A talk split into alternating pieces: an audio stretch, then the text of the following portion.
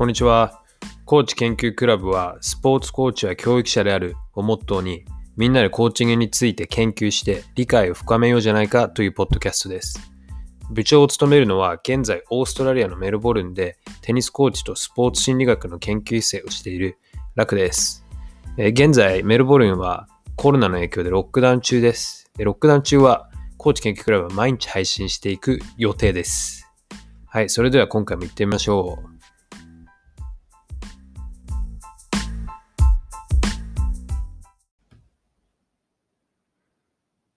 マイクチェック、マイクチェック。マイクチェック、マイクチェック。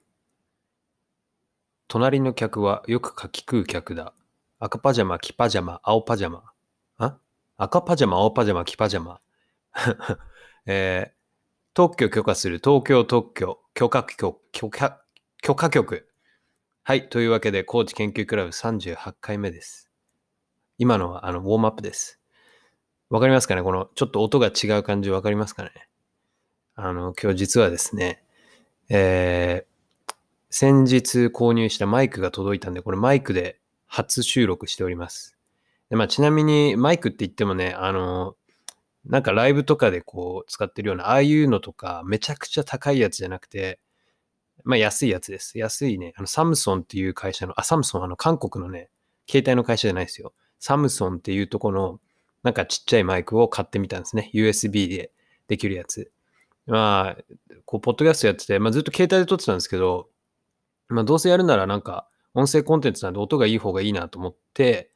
で、まあここまでね、毎日やってるんで、まあ少しぐらいだったらお金を使おうか使おうかなと、趣味にお金を使おうかなと思って、まあちょっと買ったんですよね。で、それがね、コロナの影響でもう遅れに遅れ届くのが、今日やっと届いて、こう、今回はテストしてるわけですね。はい。まあそんなわけなんで、まあテストの回っていうのと、このマイクのテストの回っていうのと、まああと自分のこの一人喋りのスキルアップをね、こう、デリバレットプラクティスを使ってね、えー、していこうと思うので、今回はただひたすら何も喋ることがない状態で30分自分が喋れるか一人でっていうのを試してみようと思います。はい。なんで30分ただ僕はベラベラ一人で喋ってます。なんで今、あの、右手にはグラスのワインがあります。はい、一人で喋るのにね、ちょっとぐらいお酒でも飲みながら、はい。まあ、ちょうどね、今、娘さんも、娘ちゃんも寝たところで、えー、ゆめとのこのクオリティタイム、ゆめは、携帯に顔をうずめて編集しております、YouTube を。で、僕はここで、えー、ポッドキャストを一人撮るという、この格差というか、何なんですかね、この夫婦感覚。テレビもつけずに。はい。で、僕はひたすら一人でワインを飲みながら、新しく来たマイクに向かってダラダラ喋るという、30分喋れるかどうかっていうこの持久戦です。はい。で、さっきも言った通り、まあ、何について喋るかは特に決めずに行こうと思ってたんですけど、まあそれでもね、やっぱり考えてしまうんでね、30分何について喋るかっていうか、一人喋りをこうやってただダラダラ喋るだけで上手くなれるのかっていうところがまず問題ではあると思うんですけどね。そ、まあいいや。あの、何について喋ろうかなと思ってて、まあやっぱね、一番最初にちょっと話そうかなと思ったことはね、あれですよ。マグパイですよ、マグパイ。あの、皆さんマグパイって知ってます？あの、オーストラリアのね、鳥居でマグパイってやつがいるんですけど、なんだろうね、あれはカラス科なのかな？なんかすごい、見た目はカラスみたいで、でも白黒で、なんか変な、変な鳴き声するんですよ。ガラスとガラスすり合わせたみたいな声で鳴く鳥がいて、それがまあ、オーストラリア中にいるんですけどね、そのマグパイってやつらが。で、そいつらの産卵期っていうのが春先なんですよ。で、今ちょうど春先、春先とかこうなんか夏の頭に向けてかな。こう産卵期でね、卵を産んで、で、そうなると、その頃もうめちゃくちゃこう、何防衛的本能みたいなのが働いてて卵を守るためにね。もう、その巣の下を通ろうものには、あの、攻撃されるんですよね。で、これ昨日夢と寝る前にも話してたんですけどね、マグパイの話。あれ去年のニュースだったかな、あの、散歩中にそれでマグパイに攻撃されて、散歩してたお母さんのその赤ちゃんを連れてたんですけど、赤ちゃんが死んじゃったっていう話まであるぐらい、まあすごいわけですよ。もうあの攻撃が激しいわけですよ。で、まあそんなことでね、で、今ちょうどメルボルン春先っていうことで、ちょうど春になったんで、今月から。でまあ、マグパイがこう騒ぎ出す時期なんですよ。で、まあ、まあ一応それは承知の上なんですけど、今日走ってたらね、やっぱりマグパイがいて、で、いつものコースだったんですよ。で、今までね、一回もそんなことなかったんですけど、走ってたらその公園のところを、あの、まあなんか、地面見たら、ね、鳥の影がスーっていて、で、走ってもまあついてくるわけですよ。で、最初なんとなく鳥が飛んでんだなと思ったんですけど、明らかに ピターッと自分のとこついてきてるから、バッて見上げたら、マグパイの野郎がいて、でもこっち、もう僕振り返った瞬間、バサバサバサってこう牽制の動きをかけてきて、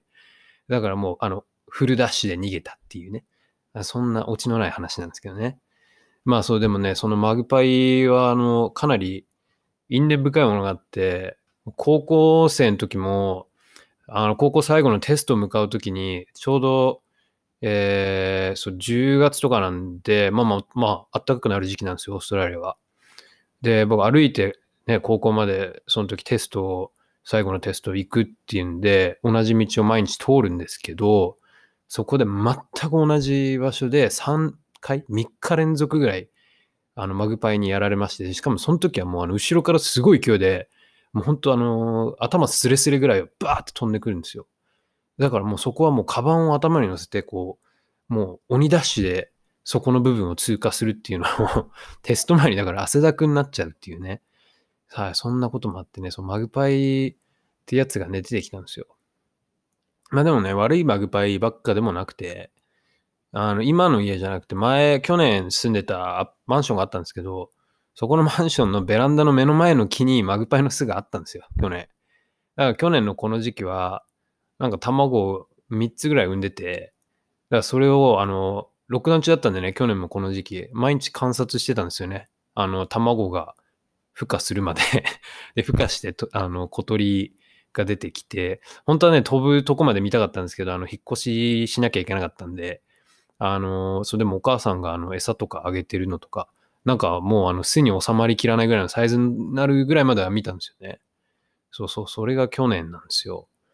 はい。まあだから、マグパイっていうのはね、やっぱ、この時期なかなか騒ぐんで、ニュースになったりするんでね、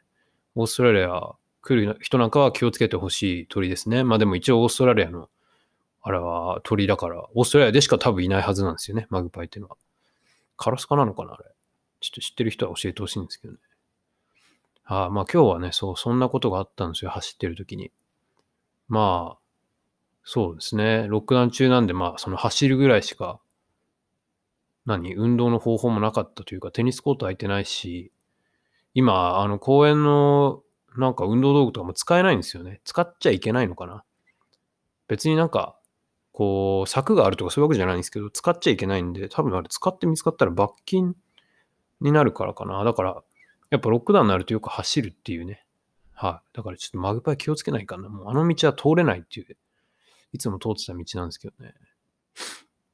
はい。まあそんな感じの今日この頃ですね。で、まあ、まあロックダウンが続いてるっていうことで何をやってるかといえば、まあ大学の論文書いてね。まあちょびちょび朝 US オープンのハイライトを YouTube で見て、なぜか US オープンテレビでやってないんでね。まあ一応今夜の深夜2時から、えーテレビ放送が始まるんですけど、準準々決勝か。からはテレビでやるみたいなんですけど、まあでもちょっとメドベーデフの試合はいいかな。うん、ちょっと朝、次の試合のあの、あの、オジエアリッシモ、オジエアリッシム？オジエアリッシム？フェリックス・オジエアリッシム？ちょっと名前が難しくてね。あの、カナダの選手ですね。と、あとあのーあれか、カルロス、えーアルアルクラス？アルカラアルカラス？あの、若手ですね。18歳の、スペインか、スペインの若手の。まあちょっとその試合はね、見たいんで、うん、まあでもそこはまあ別に、あの、深夜遅くとかじゃないから、普通に、普通に起きて見れるんでね、そこ見ればいいかな。メドベーデフは多分勝つだろうしな。はい、まあそんな感じで US オープンも、まあでも US オープンもなかなか、ね、そういう若手が出てきたりしてて面白いかなと。女子なんか特にね、結構いい感じで若手が出てきててね。うん、そういうのがいっぱいあるといいですよね。男子ももうちょっとこう、なんか大盤クラスみたいなね、今回の。そういうのがいっぱい出てくると面白いかな、とは思うんですけどね。まあでも最終的にやっぱ決勝とかになっちゃうとジョコビッチがどうしてもね、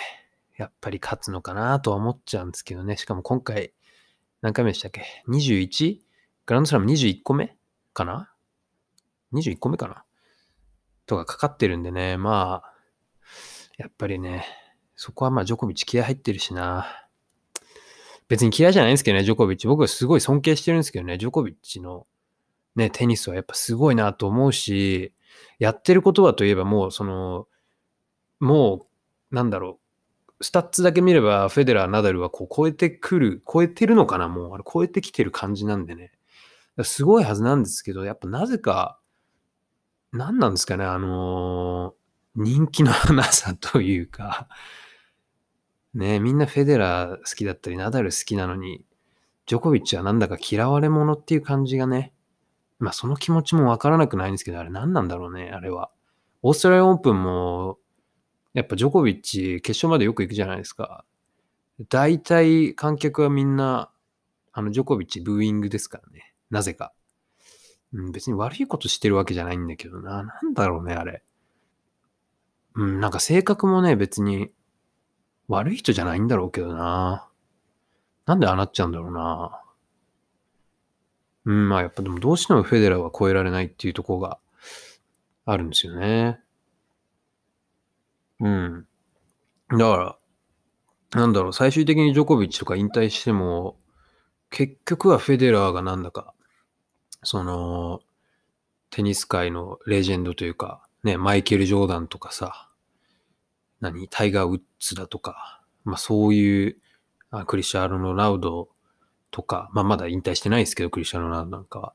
でもまあどう考えてもね、あの、レジェンドじゃないですか。何サッカーだと、えー、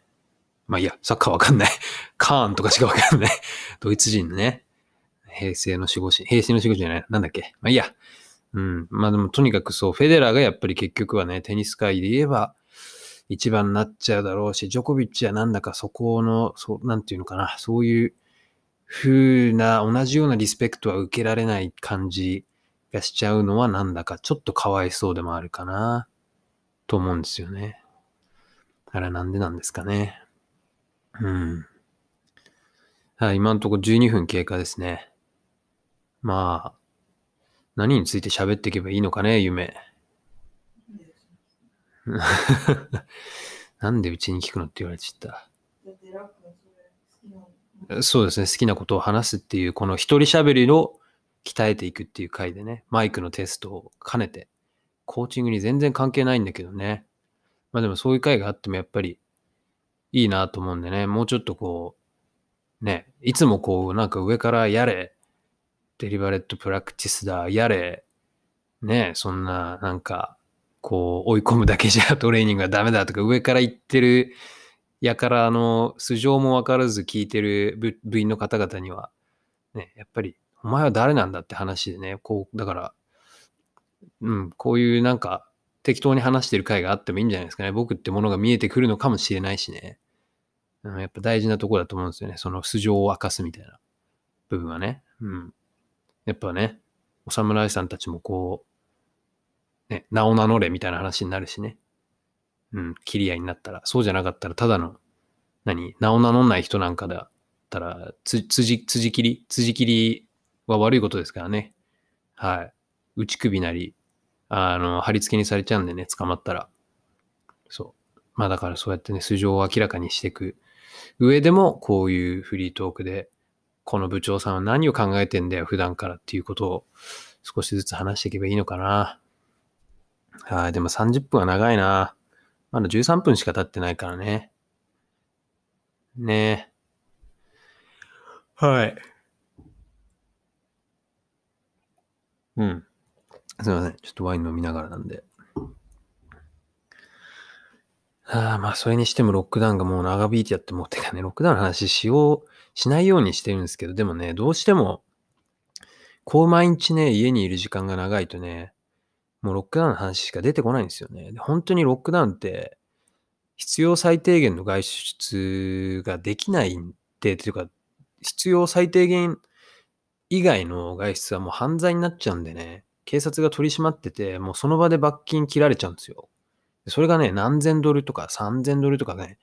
ものによっては5000ドルとかだからもう日本円で言ったら本当あの30万とか40万とかそういうレベルなんで、それをその場で、あのー、切られちゃうんでね。で、それもね、かなりだから些細なことなんですよ。友達ん家遊び行ったとか、それだけでもう切られちゃうんで、そういうのね、バレたら。で、しかもその友達ん家なんてバレないでしょって思うんですけど、運が悪ければ見てた人に通報されてしまうっていうね。結構通報してる人いるみたいなんでね。そうなんです。だからもう本当にあれですよ。あの、不要、何？不要不急？不要不急か。だから、スーパー行ってね、買い物するなり、えー、まあ薬局とか空いてるんでね。まあ一応飲食も空いてるんですけど、全部あの、お持ち帰りっていうことなんで、はい、まあそれ以外にね、そうだから外出る意味があんまりない、ないの、本当に。なんか大してやれることないから。散歩、散歩、毎日散歩か走りに行くかっていう感じで。だからもう家の5キロ圏内からまず出れないから、こう同じ景色をひたすら見るっていうね。そういう感じの毎日生活を送ってるんでね。まあでもなんか、まあそれはそれでまあいいんですけどね。あの、やっぱ娘ちゃんもいるし、嫁もいるし、家族の時間ってのをこうやってね、大事にできる時期だと思ってこんなのはね、普通に仕事してはなかなかないんでね。で、特にね、そう、こうやって家にいるからこんなポッドキャストが撮れたりとかね。あの、まあ、そう、こんな、そうじゃなかったらちょっとなんか、まあ、手間がかから、かからないものですけど、ポッドキャストも別にね。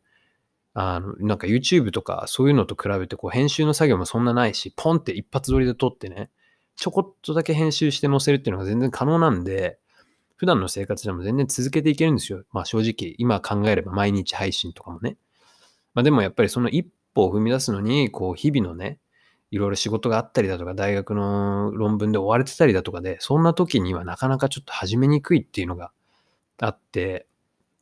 そう。まあでもね、もともとやっぱり何かを配信していきたい、発信していきたいっていう気持ちが結構強まってて、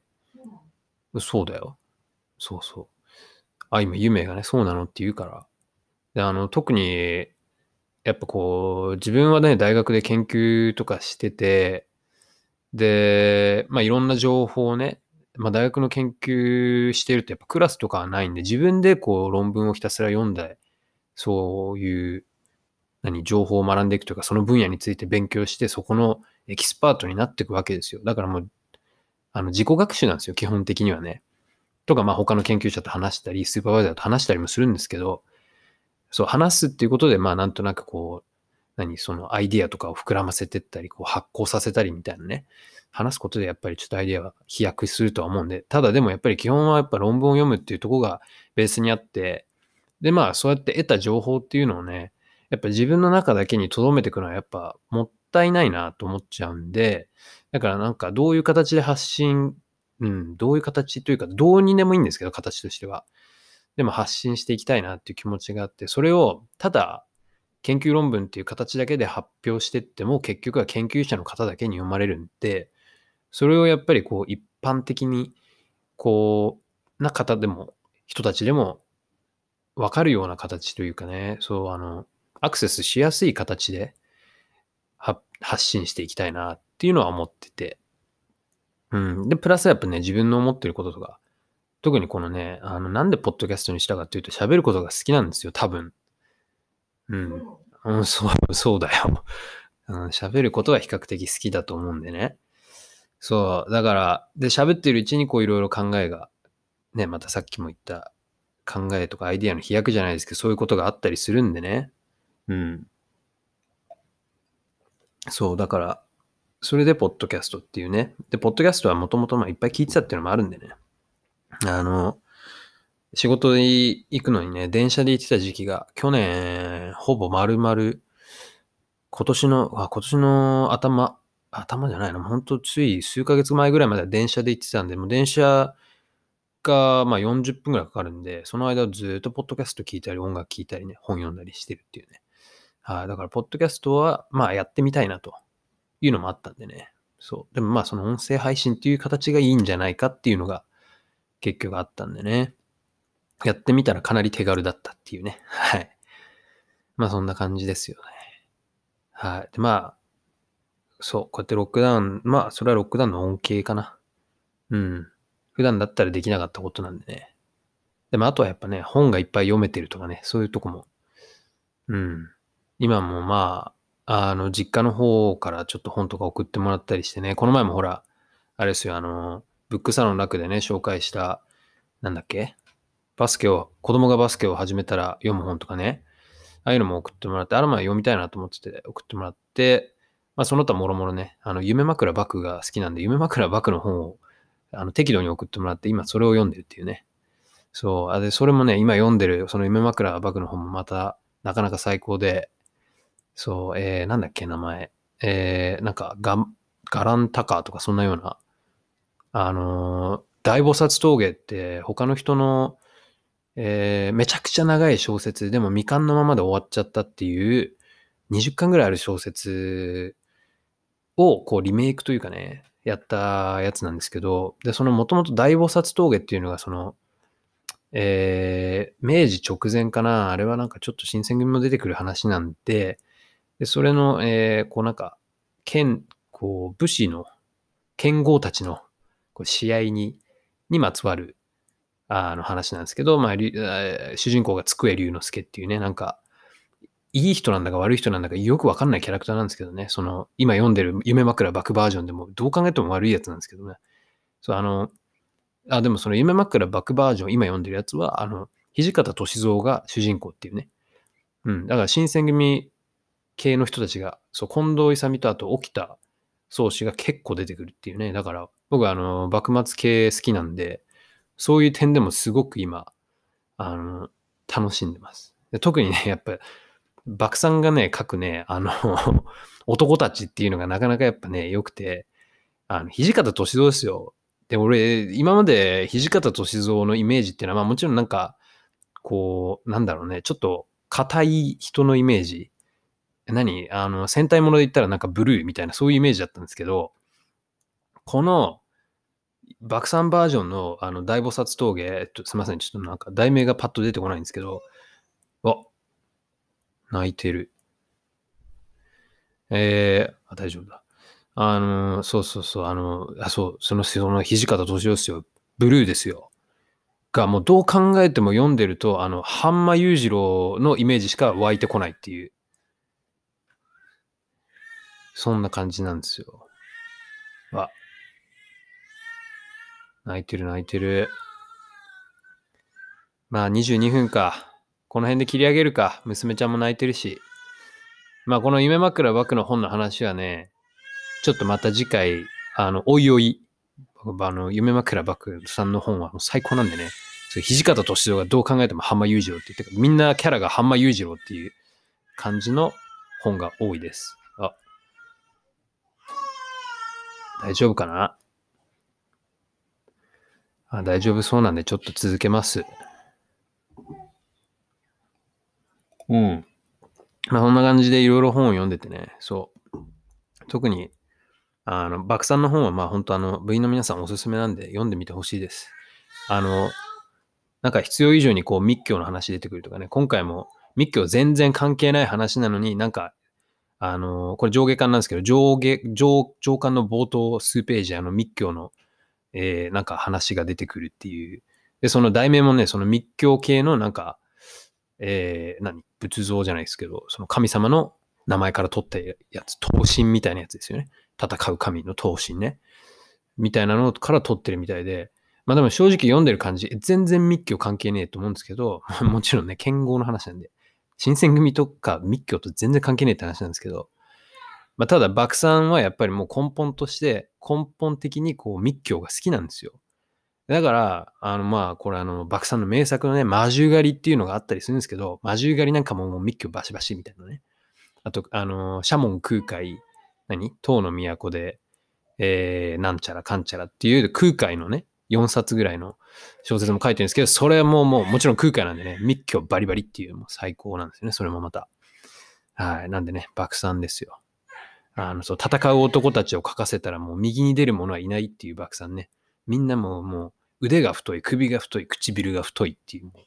はい。全部太いみたいなね。そんな男たちがこうバシバシ戦う。で、ちょびっとエロもあるみたいなね。ちょっと山田風太郎的なね、はい。最高のバイオレンスな、はい。の書くのが爆散なんですよ。まあいいや。爆散の、あの、えー小説は全部おすすめなんで。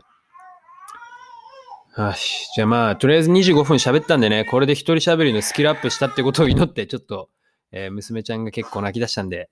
今日はこんなところにしときます。はい。じゃあまた次回もよろしくお願いします。